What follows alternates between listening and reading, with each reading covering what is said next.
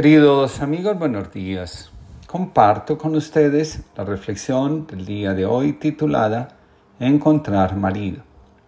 Solo existe un medio para sentirnos satisfechos y dejar de ansiar lo que nos falta.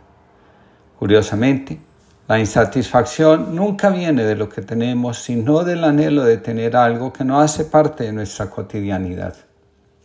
Quien aprende a valorar lo que tiene, lo que vive, lo que comparte, deja de anhelar cosas. La satisfacción es la consecuencia de la valoración y la insatisfacción, por decirlo de alguna forma, de la inmadurez, de la incapacidad de disfrutar lo que hay.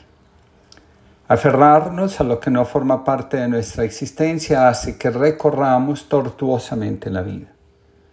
Pensamos que seremos felices el día que tengamos esto o aquello. Una vez que lo conseguimos, seguimos siendo esclavos del anhelo.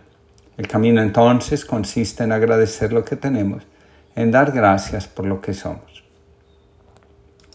Escribe Ansel Grun, cuando uno siempre quiere algo nuevo a partir de la insatisfacción interior, al final nada será capaz de satisfacerlo. Todo lo nuevo solo es bueno durante un periodo de tiempo muy corto. Esto se demuestra en cierta medida en la obsesión de comprar de algunas personas. En cuanto consiguen una cosa, simplemente la dejan de lado. Ya no se alegran por lo que han comprado. El insatisfecho puede comprarlo todo y experimentar todas las novedades, pero en última instancia nunca se sentirá satisfecho. La insatisfacción es producto del ruido interior y de la desconexión con el corazón. Si queremos encontrar la fuente que nos sacia, debemos saber escuchar las palabras de Jesús Aprendan de mí que soy manso y humilde de corazón. En mí encontrarán descanso para su alma. Se dice que el discípulo de un venerable sabio estaba extrañado y sorprendido de que su maestro estuviese siempre sonriente y feliz, a pesar de las dificultades que tenía en la vida. Intrigado, un día le preguntó, Maestro, ¿cómo es que siempre se te ve tan contento y satisfecho? El maestro le respondió, amigo mío, no hay secreto alguno en esto. Cada mañana cuando me despierto me hago la misma pregunta a mí mismo. ¿Qué escojo hoy? ¿Alegría o tristeza? Y siempre escojo alegría.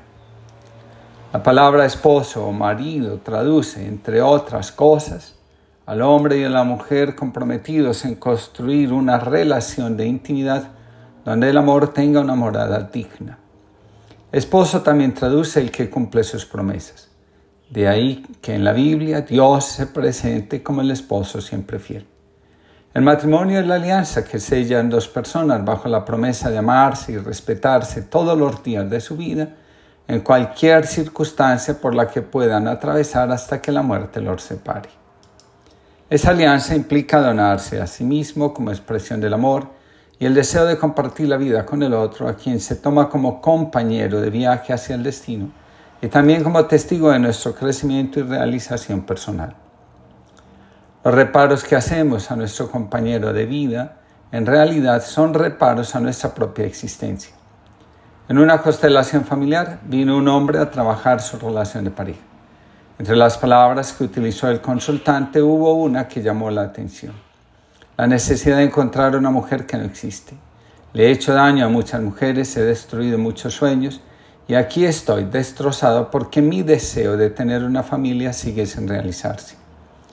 A medida que va transcurriendo la constelación aparece el sentimiento de decepción hacia su padre porque, según la madre, es un hombre que nunca se comprometió con el matrimonio. Cuando le pregunto, ¿quién es tu padre? El consultante contesta, mi papá ha sido albañil toda la vida, es un ser muy responsable. Nos sacó adelante a los cuatro hijos, incluso pagó la universidad de mi mamá, quien después de graduarse empezó a decir que no podía seguir con un hombre que nunca se había comprometido con la relación ni con la familia. Ahora, el joven, cada vez que se relaciona con una mujer, tiene temor de vivir la experiencia de su papá.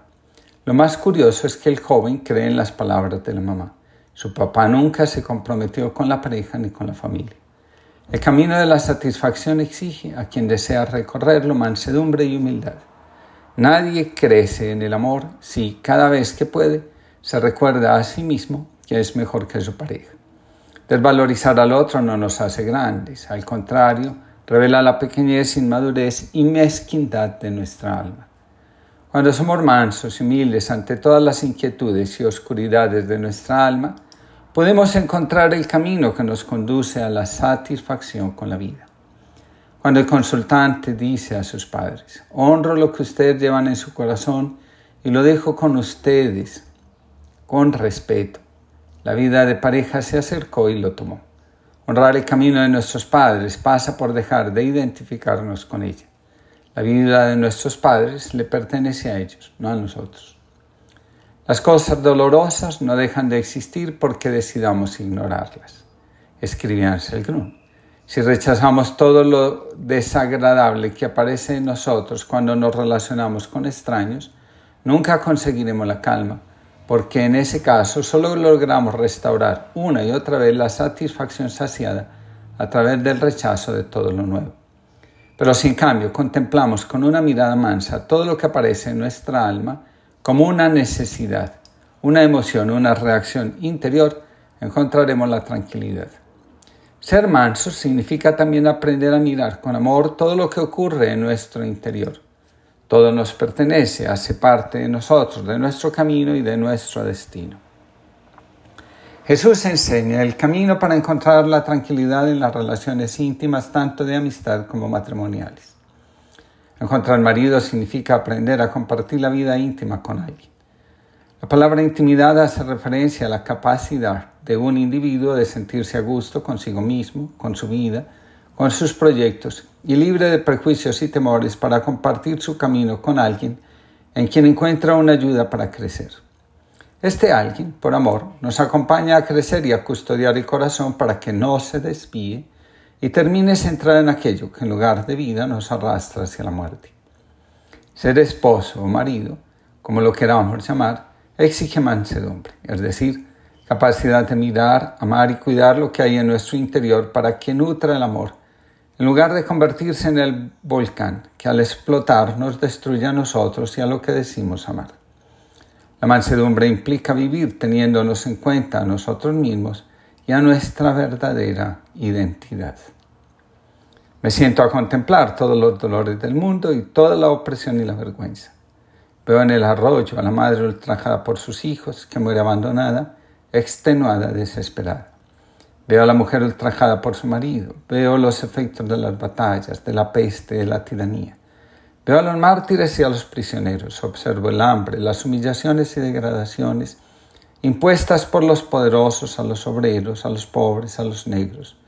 Todas estas cosas, todas las vilezas y agonías, sin fin, me siento a contemplar, a ver, a oír y permanezco mudo. Walt Whitman que tengamos todos una linda jornada y que sepamos agradecer, aceptar la vida como es y vivir satisfechos.